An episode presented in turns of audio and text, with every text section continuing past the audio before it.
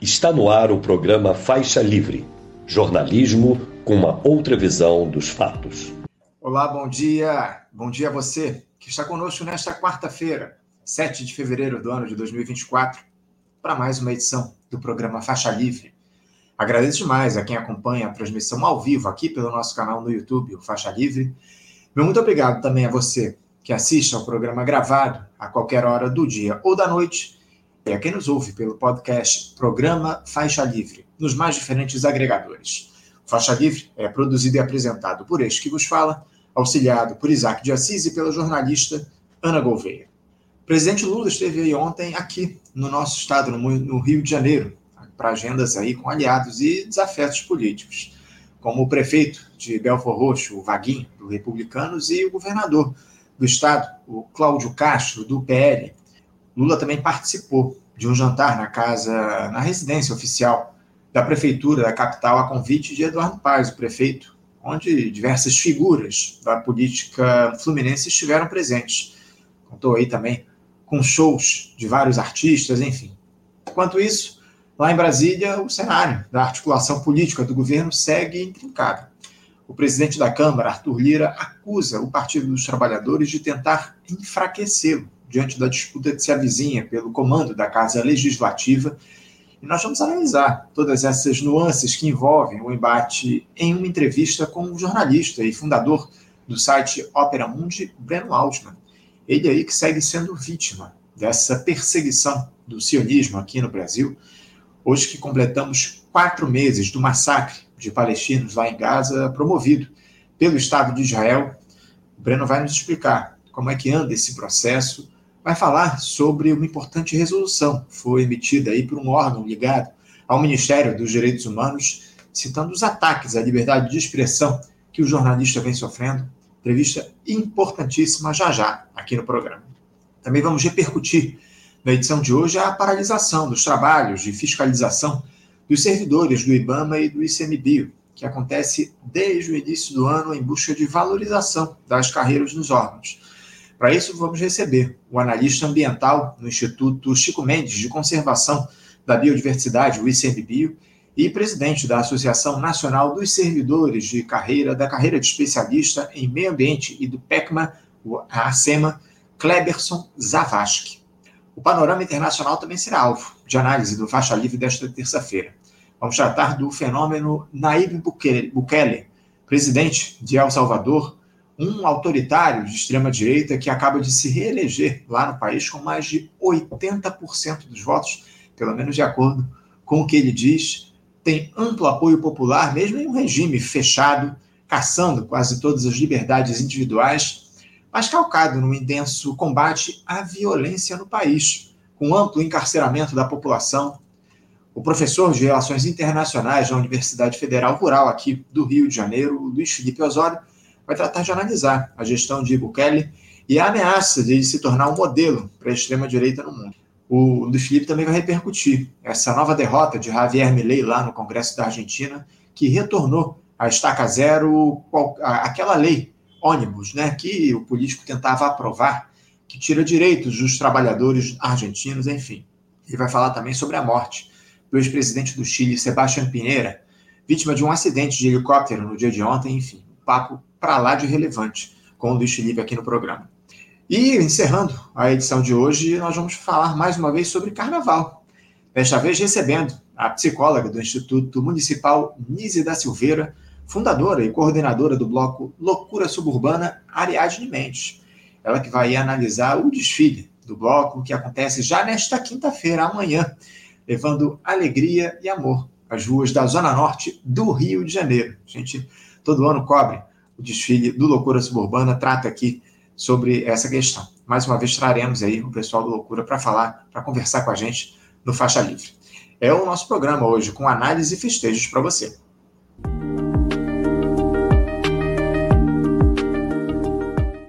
E eu vou saudar, do outro lado da tela, o nosso primeiro entrevistado. Com muita alegria, eu recebo o jornalista e fundador do site Opera Mundi, Breno Altman. Breno Altman, bom dia.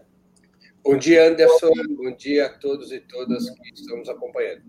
Breno, muito obrigado por você mais uma vez aceitar ao nosso convite para fazer esse papo no Faixa Livre, um papo importantíssimo contigo a respeito de uma série de temas. Eu queria começar, ô Breno, a nossa, o nosso diálogo hoje tratando do cenário da política nacional, né? Porque a retomada lá dos trabalhos no Congresso Nacional, após um recesso parlamentar, veio acompanhada aí de muita polêmica. Presidente da Câmara, Arthur Lira, engrossou a voz para o governo federal e para a articulação política do presidente Lula. Sinalizou que não vai aceitar descumprimento de acordos feitos no legislativo com o executivo disse que o orçamento da União é de todo o país, ressaltou que não se deve subestimar a mesa diretora da Câmara, enfim. Breno, é, eu tenho escutado aí a tese de que o Arthur Lira teria feito esse discurso incisivo na abertura dos trabalhos lá no Congresso como um recado ao governo, porque ele estaria, digamos assim, em desespero no último ano à frente da presidência da Câmara, tentando aí é, eleger o seu sucessor eu queria te ouvir, o Breno, a respeito disso, a sua avaliação sobre essa postura do presidente da Câmara. Como é que você interpretou as falas do Arthur Lira, Breno, nesse início de ano parlamentar? Você concorda com essa ideia de que há uma espécie de desespero da parte dele? Olha, eu faço uma leitura um pouco diferente da que eu tenho lido ou escutado. Eu não acho que foi o Arthur Lira que começou esse enfrentamento com o governo. Acho que foi o presidente Lula de caso pensado. O presidente Lula, no final do ano, moveu duas peças de conflito com Lira. Uma foi o veto, é, foi a apresentação da medida provisória que reonera as folhas salariais. A segunda medida, mais importante ainda, foi o veto às chamadas emendas de comissão na lei orçamentária, retirando um valor importante que é controlado pelo Congresso, um valor importante do orçamento que seria controlado pelo Congresso. Eu creio que o presidente Lula ele, ele buscou estabelecer um novo cenário da relação com Arthur Lira, considerando que o Arthur Lira já não tinha a mesma força do início de 2023, de que era possível fatiar o bloco controlado pelo Arthur Lira e veja só que, por exemplo, o PSB já saiu do bloco do Lira, e que se o Lira reagisse, ele não seria acompanhado por, todos, por todas as frações políticas que andaram com ele nos últimos anos. Eu acho que o presidente Lula escolheu brigar. O Lira não esperava isso da parte do presidente e resolveu reagir.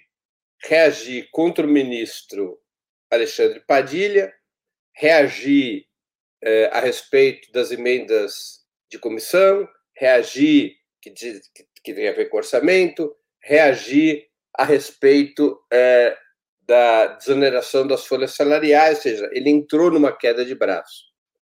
É um momento muito importante. Se o presidente Lula tiver razão na sua análise e vencer a queda de braço, o governo vai ter uma situação um pouco melhor no parlamento, será menos refém da presidência da casa.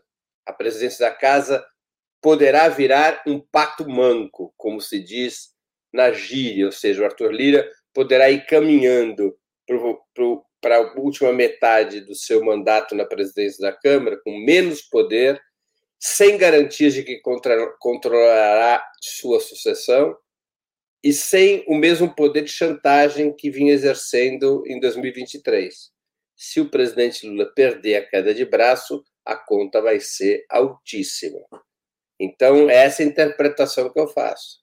É, eu, eu tenho alguma, é, algum acordo com essa tua interpretação, Breno. Me parece que o Lula, ele no final do ano passado, ele tentou tensionar essa, essa relação com o presidente da Câmara, o Arthur Lira. Você falou aí a respeito do PSB, que já teria deixado o bloco uh, de apoio ao Lira, parece que isso pode mudar ao longo das, dos próximos, das próximas horas, né? Porque o Lira que, é, questionou essa saída, ameaçou uh, sanções lá ao, ao, PSB, enfim, e parece que o partido pode rever essa saída do bloco de apoio do Lira. Enfim, vamos analisar, vamos observar aí os, os, os próximos passos dessa disputa política lá em Brasília. Agora, o, o Breno, tema que a gente tem debatido aqui com alguma frequência no programa, eu queria a tua avaliação também.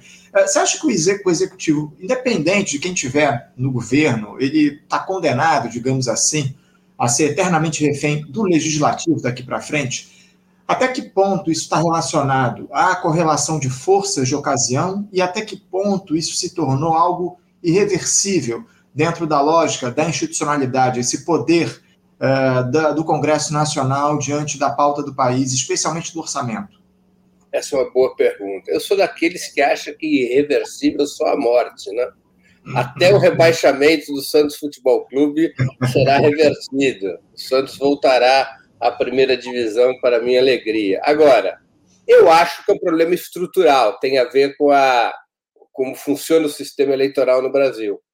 O sistema eleitoral brasileiro foi desenhado para as oligarquias terem o controle da Câmara dos Deputados e do Senado. Então, o que acontece com o nosso sistema? Primeiro, não existe proporcionalidade. Não é? Um deputado de São Paulo representa sete vezes mais em número de eleitores do que o do Acre.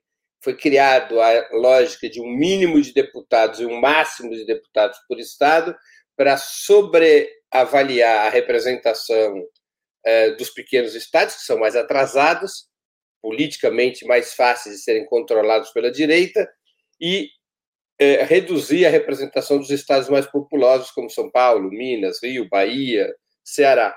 Não é? Então, isso é uma questão estrutural. Outra, o Senado é uma casa legislativa plena. O Senado já não é mais uma casa revisora. Leis e emendas constitucionais podem nascer no Senado. Ele tem o mesmo papel legislativo que a Câmara dos Deputados. Mas o Senado são três por estado, não importa o tamanho da população. Então, é outra deformação para garantir que os pequenos estados tenham mais incidência no parlamento do que os estados mais populosos.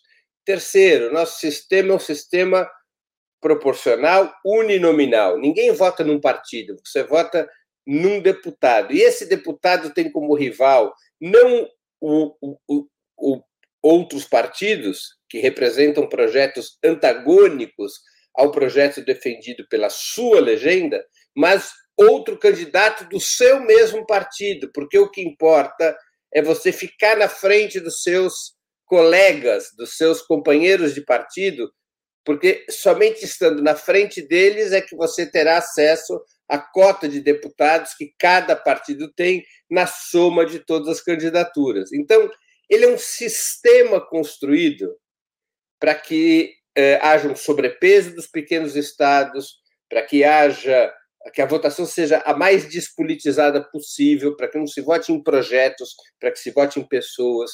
Isso beneficia os chamadas, as chamadas celebridades, ou deputados com forte capacidade de autofinanciamento, ou quem já ocupa vaga parlamentar. É? Então, ele é um sistema deformado. Ele é um sistema deformado e que vem sofrendo nos últimos anos uma nova deformação estrategicamente calculada, que é uma deformação destinada a esvaziar o presidencialismo e aumentar o poder do Congresso. A direita já se deu conta, Anderson, que é, o regime presidencialista e a eleição presidencial é a única janela do sistema que permite a vitória das forças populares, que permite a vitória da esquerda. Como é difícil derrotar a esquerda em eleição presidencial, vamos pegar os últimos 20 anos, não é? mesmo com Lava Jato, com mensalão, com Lula preso, nas últimas eleições presidenciais, 2, 6, 10, 14, 18, 22, últimas seis eleições presidenciais, a esquerda levou cinco. Né?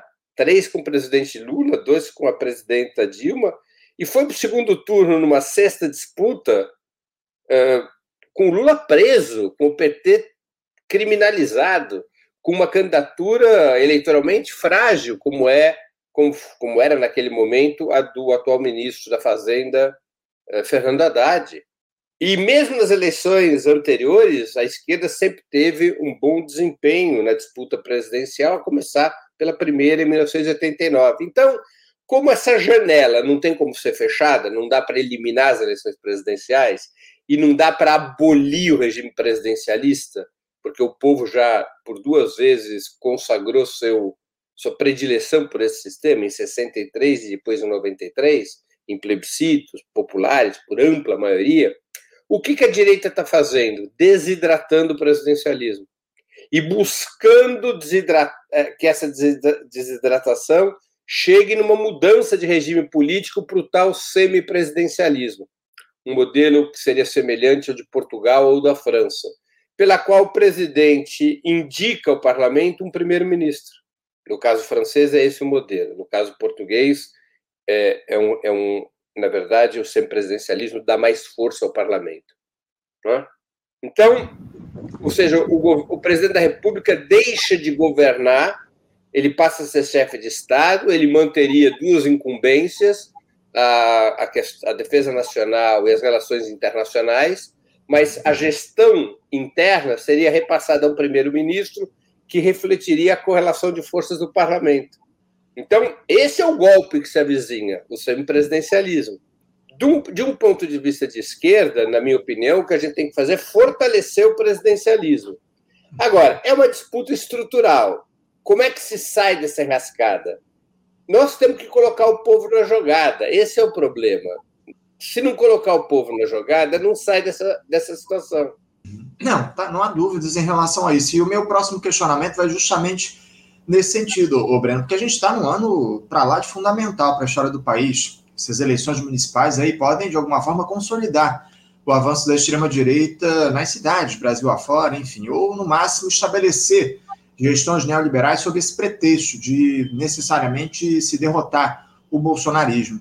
Eh, você acha que o presidente Lula ele tem consciência de que a postura dele frente a essas eleições pode definir os rumos da esquerda no país, o Breno? E eu te pergunto isso porque tem se construído a ideia, e você tem acompanhado isso certamente, especialmente por parte dos discursos da grande imprensa, de que essa polarização está colocada no nosso país é entre a extrema-direita, representada pelo bolsonarismo, e a esquerda que estaria no poder nesse momento. É assim que estão classificando essa aliança amplíssima, ou seja, qualquer postura que estiver à esquerda das iniciativas do governo Lula é reputada como extremista.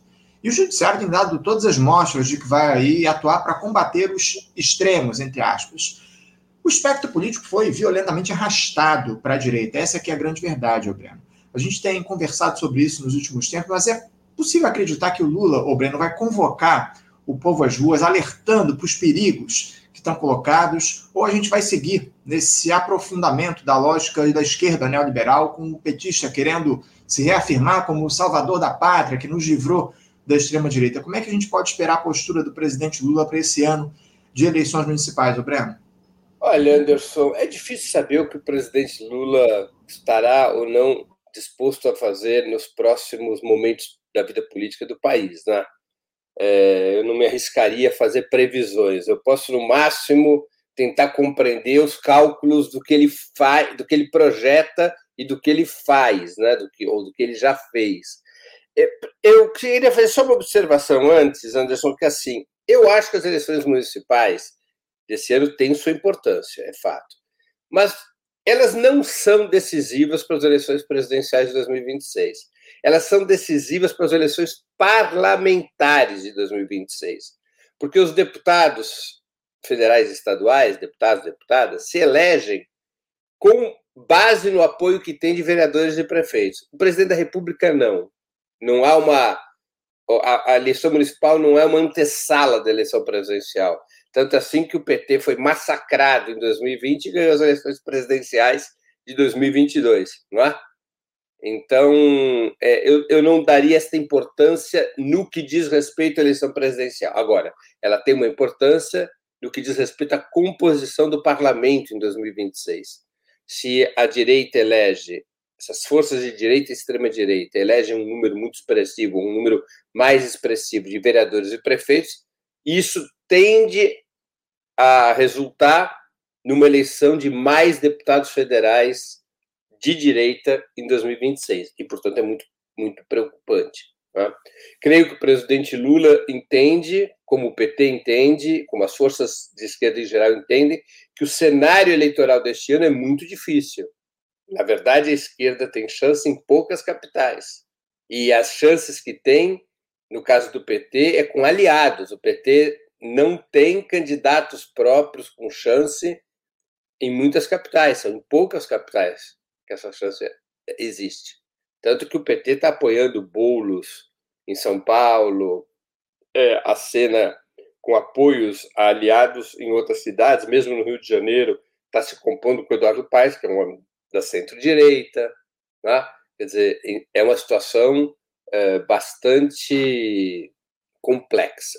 Agora, o que fará o presidente Lula ou não tem a ver com uma escolha de estratégia. Há duas estratégias, grosso modo, duas estratégias possíveis. Cada uma delas tem seus riscos. O presidente Lula fez sempre, desde que ele foi eleito presidente pela primeira vez, um, sempre escolheu uma estratégia cuja, cujo alcance era o curto prazo. Ou seja, evitar tensões com o parlamento, evitar tensões com as instituições, para poder aprovar medidas que imediatamente resultassem em melhoria das condições de vida e renda da população.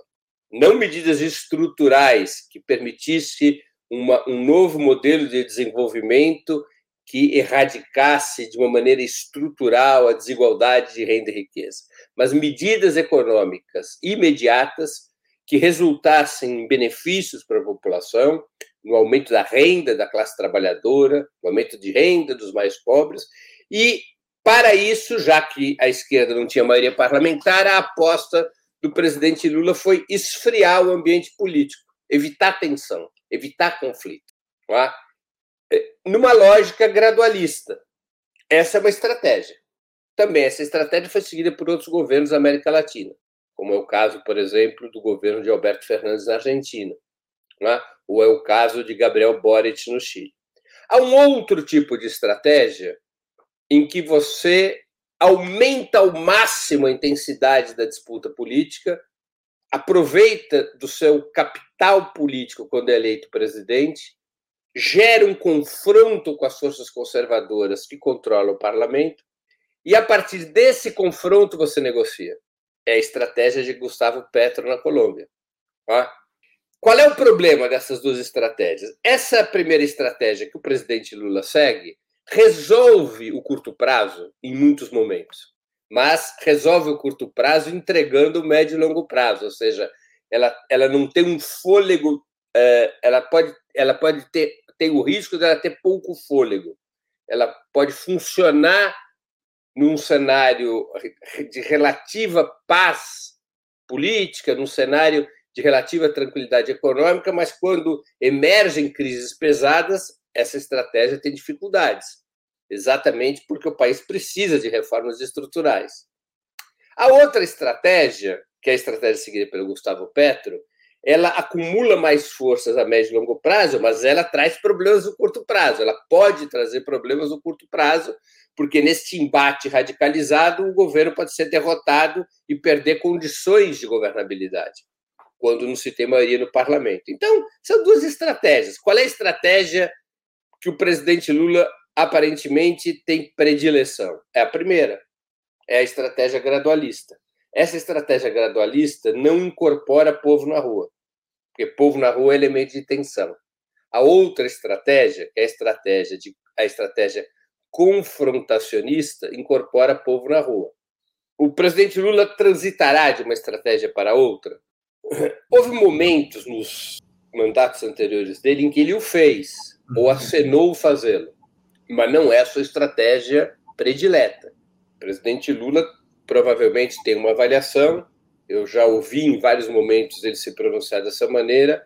Ele tem muito pessimismo sobre a capacidade de mobilização popular. Já há vários anos ele tem esse pessimismo. Né? Mesmo quando ele foi preso, e muita gente queria que ele resistisse, que ele não fosse, que ele não se entregasse à Polícia Federal, ele dizia: nós não temos capacidade de mobilização para sustentar essa decisão. Aqui no sindicato há uma multidão, mas é uma multidão de 10 mil, não de 500 mil.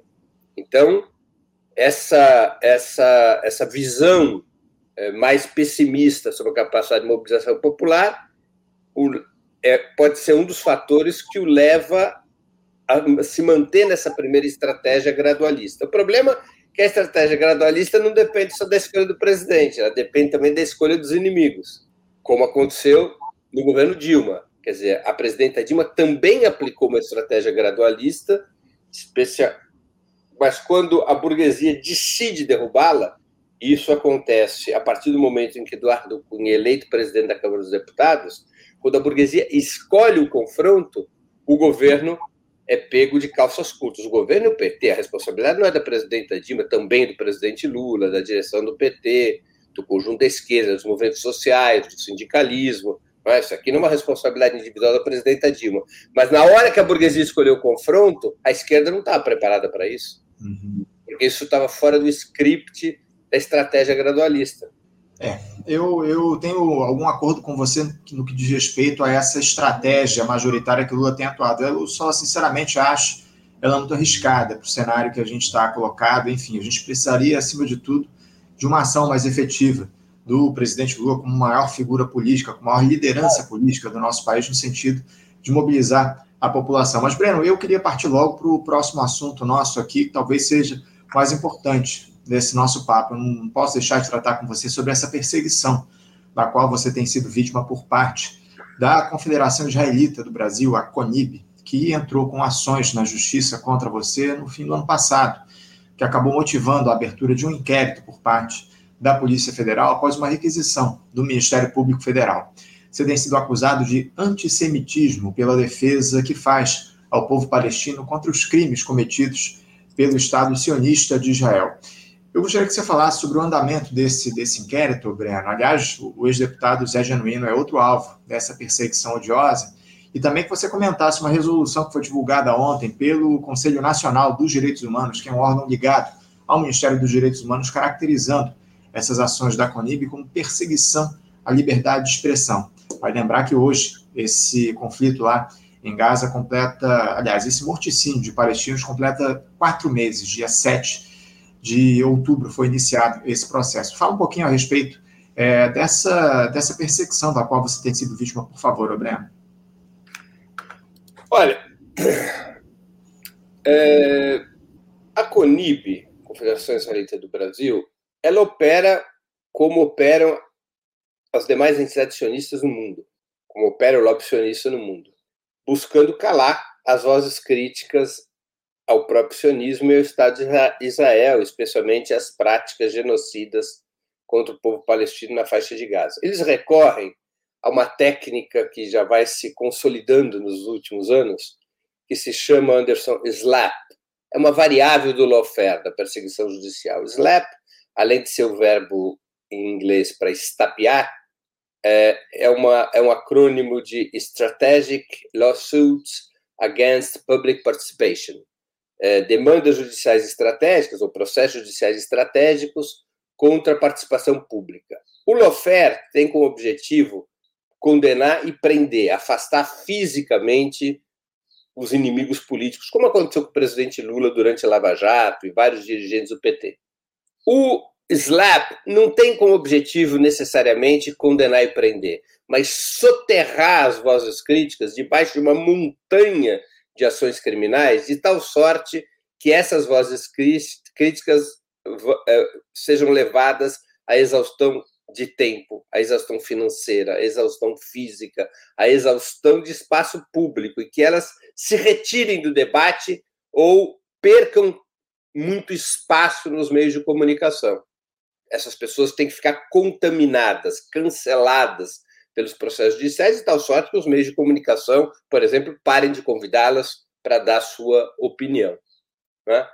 Então, essa é a estratégia. Dentro dessa estratégia, no meu caso, eles me soterraram de processos.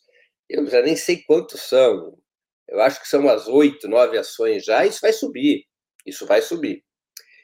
Eles sofreram um revertério ontem, não judicial, mas político, porque o Conselho Nacional de Direitos Humanos que é a máxima entidade de direitos humanos do país, porque é um organismo vinculado ao Ministério de Direitos Humanos e Cidadania, é um conselho da República com participação de representações dos poderes públicos e da sociedade civil, emitiu uma nota muito firme condenando esta ação da CONIB contra a liberdade de expressão, uh, chamando atenção para o meu caso. Então, isso foi uma, um revertério para a CONIB e para toda a camarilha sionista. Né? É, isso foi importante. Em seguida, nós tivemos ontem vários importantes institutos também divulgando notas nesse com esse mesmo conteúdo, Destaco aqui uh, o Instituto Vladimir Herzog, Vladimir Herzog também era judeu, uh, e destaco a, a, Frente Nacional pela Democratização da Comunicação, a FNDC, que também soltou nota, mas houve outros que também o fizeram. É? Então, é esse, esse o processo. É, é normal, não, não me surpreende a, a reação da CONIB, esse é o modus operandi do sionismo. O sionismo vem se deslocando cada vez mais à direita nas últimas décadas. É, os setores é, majoritários do sionismo hoje se vinculam ao fascismo, eu não tenho nenhuma dúvida em afirmar isso, e, claro, eles vão é, se alinhar a práticas autoritárias próprias do fascismo, né? que é como atua a CONIB né? como atua a Federação Israelita do Rio de Janeiro, que é a mais reacionária de todas, a Federação Israelita de São Paulo. Né? E especialmente eles o fazem, Anderson, contra judeus antisionistas, né? Contra judeus antisionistas, porque como o grande discurso do sionismo é a, a identidade, a suposta identidade entre o sionismo e o judaísmo, de tal sorte que antisionismo seja considerado antissemitismo, ter vozes judaicas antisionistas quebra o cristal dessa estratégia. Porque se há judeus antisionistas, o sionismo não é a identidade do judaísmo, né? Uhum. Então, contra as vozes judaicas antisionistas, eles são implacáveis no seu autoritarismo. Mas eles estão muito isolados, sabe, Anderson? O grau de isolamento do regime sionista hoje é muito alto. Uh, embora eles tenham recursos financeiros, embora eles tenham relações influência nas instituições brasileiras, embora eles tenham um grande espaço nos meios de comunicação, na indústria cultural, eu acho que eles estão mais latindo do que mordendo, entendeu? Eu acho que eles estão é, com as vísceras expostas à opinião pública. É, era justamente então, disso que eu ia te perguntar, Breno. Como é que você observa o discurso sionista hoje em dia no Brasil e no mundo. Né? A, opinião pública, de alguma forma, entendeu qual é o objetivo da, da estratégia do sionismo, ô Breno, na tua avaliação? Você podia repetir? Eu tive um, uma, alguma coisa aconteceu aqui. Eu te questionei a respeito do você, é, eu, eu, a gente estava falando a respeito da, do discurso sionista no mundo, enfim. A opinião pública, na tua avaliação, não só no Brasil, mas como também no mundo, percebeu qual é a intenção do discurso do sionismo é, empreendido nos últimos tempos? Como é que se avalia hoje a, a compreensão global a respeito do sionismo?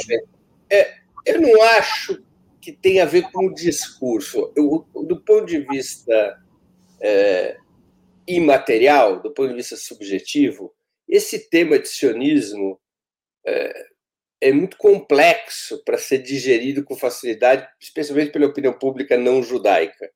Né? Mas o que na prática Israel está fazendo, suas práticas genocidárias contra o povo palestino, isso é o que está mudando a opinião pública. Então, as pessoas não ligam muito para o que Israel fala ou deixa de falar, ou até para, que, para o que dizem ou deixam de dizer os críticos do sionismo como eu. Isso aqui afeta uma camada pequena das pessoas, embora tenha a sua importância, é, uma, é um debate que tem relevância é? é claro, mas é num universo relativamente restrito da opinião pública. O que tem relevância é, o genocídio contra o povo palestino. Né? Isso é que está mudando a opinião pública mundial, que empurrou a opinião pública, especialmente nos países é, mais desenvolvidos, Estados Unidos, União Europeia, opinião, conduziu a opinião pública a uma conduta cada vez de mais de maior protesto contra o regime sionista a favor do povo palestino e pressionando seus governos para que tomem medidas que levem ao cessar-fogo uh, permanente na, sobre a faixa de Gaza. Né?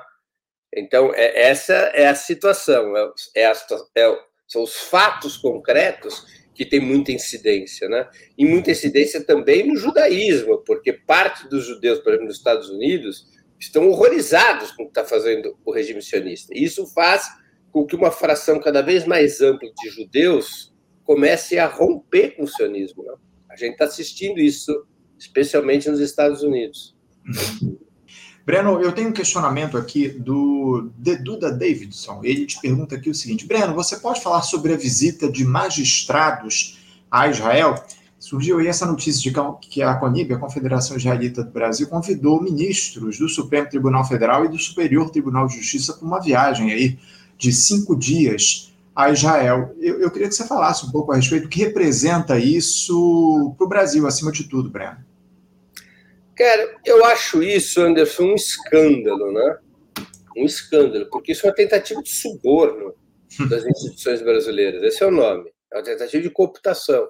A CONIB e uma ONG gestionista norte-americana, que tem uma sucursal no Brasil, e essa sucursal no Brasil é presidida por um ex-oficial das Forças Armadas de Israel, embora ele seja brasileiro, é, a CONIB, junto com a Stand With Us, que é essa ONG a que eu me referi, eles convidaram ministros das Cortes Supremas, das Cortes Superiores e desembargadores por um all-inclusive em Israel. Primeira classe, voos de primeira classe, hotéis 30 estrelas, tudo pago para conversar com autoridades israelenses e ouvir delas sua versão sobre os acontecimentos atuais na Palestina. A justiça brasileira não vai, não tem nenhuma decisão a tomar sobre o que acontece em Gaza. A política externa brasileira não passa pelo Poder Judiciário. Então, qual é o sentido desse convite feito pela CONIB e pela Stand With Us? Subornar, porque a CONIB tem ações judiciais que podem vir a ser julgadas nas cortes superiores. Querem ter relações com os ministros e os desembargadores. É? Então, isso é um escândalo. É um escândalo que os ministros e desembargadores tenham aceito o convite, e um escândalo esse convite ter sido feito, e é um escândalo que o Brasil não tenha regras rígidas sobre esse tipo de convite a autoridades públicas, que podem ser convidados, convidados por empresas e entidades eh, de direito privado e aceitem, e podem aceitar esses convites. Essa farra do boi tem que ser encerrada. Né? É um escândalo. Eu soube é, há um ou dois dias que o coletivo de advogados e advogadas pela democracia entrou com uma petição junto ao Conselho Nacional de Justiça, que é uma espécie de corregedoria dos juízes, dos magistrados, entrou com uma petição contra esses ministros e desembargadores que aceitaram o convite. Né? E é o correto a fazer. Isso é promiscuidade de, do mais alto grau, ainda mais se tratando de um lobby a serviço de um Estado estrangeiro.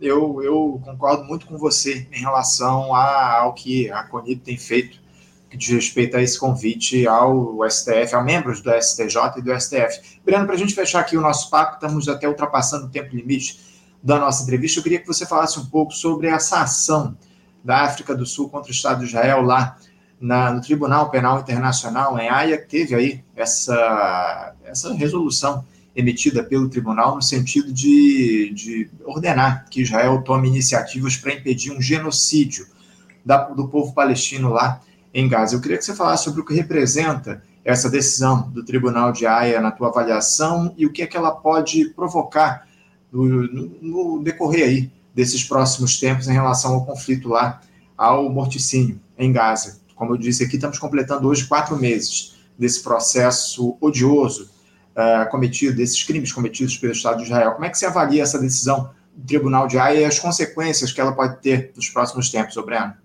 Olha, por hora tem um efeito mais simbólico, mais político, não tem um efeito prático, porque o Israel é um Estado pirata, né? O regime sionista não respeita o direito internacional. Então, as recomendações feitas pela Corte Internacional de Justiça para evitar o genocídio, Israel leu e fez o oposto. Propositadamente, para mostrar que a Corte Internacional de Justiça não tem incidência sobre Israel. Propositadamente, como eles sempre fazem. O regime sionista é um regime pirata, é um regime fora da lei, é um regime é, que rompe, que não respeita o direito internacional desde a sua fundação. No entanto, tem um efeito, repito, simbólico e político. É, escancarou ao aceitar a plausibilidade do crime de genocídio e abriu, portanto, um processo de investigação sobre o Estado de Israel, é, escancarou o que, que Israel está fazendo contra os palestinos, particularmente na faixa de Gaza. Então, o efeito político disso é muito importante. É muito importante, porque vai deixando cada vez mais claro para a opinião pública mundial o que é esse regime sionista, o que é o governo Netanyahu, não é? É então, eu creio que foi uma petição muito correta, muito bem fundamentada, são 84 páginas de um brilhantismo raras vezes visto. Eu li página a página, fiquei impactado com o trabalho feito pela África do Sul, pelos juristas da África do Sul. É uma denúncia muito consistente, mas muito consistente. Tá? E muito correto também o Brasil ter apoiado essa petição. O presidente Lula, eu tenho dito isso muitas vezes, o presidente Lula vive uma curiosa situação. Ele é a ala esquerda do seu governo. O seu governo é um governo bem para lá de moderado. Especialmente nas questões internacionais, o presidente Lula muitas vezes é, se demarca da própria opinião média do seu governo. Nesse caso, mais uma vez o fez. Né?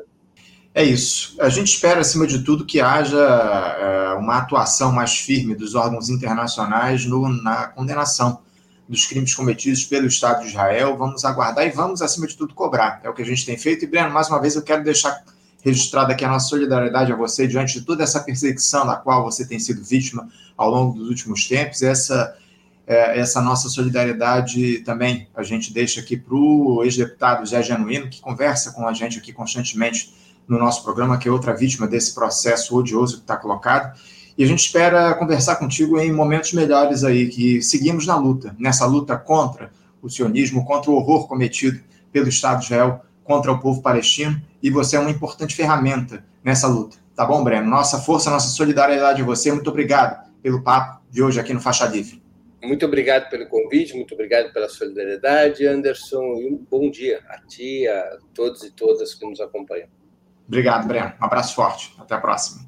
Conversamos aqui com o Breno Altman. Breno Altman, que é jornalista e fundador do site Opera Mundi, tem sido vítima aí de perseguição do Estado de Israel, do sionismo, empreendido por organizações aqui no Brasil, Confederação Israelita do Brasil, a CONIB, que empreendeu uma série de processos contra o Breno, denunciando ele por antissemitismo, né, na luta que ele faz contra esse processo de genocídio pelo qual o povo palestino tem passado e que o Estado de Israel é protagonista. Enfim, seguimos aí no apoio ao Breno e trazendo a palavra dele aqui no nosso programa. Você, ouvinte do Faixa Livre, pode ajudar a mantê-lo no ar.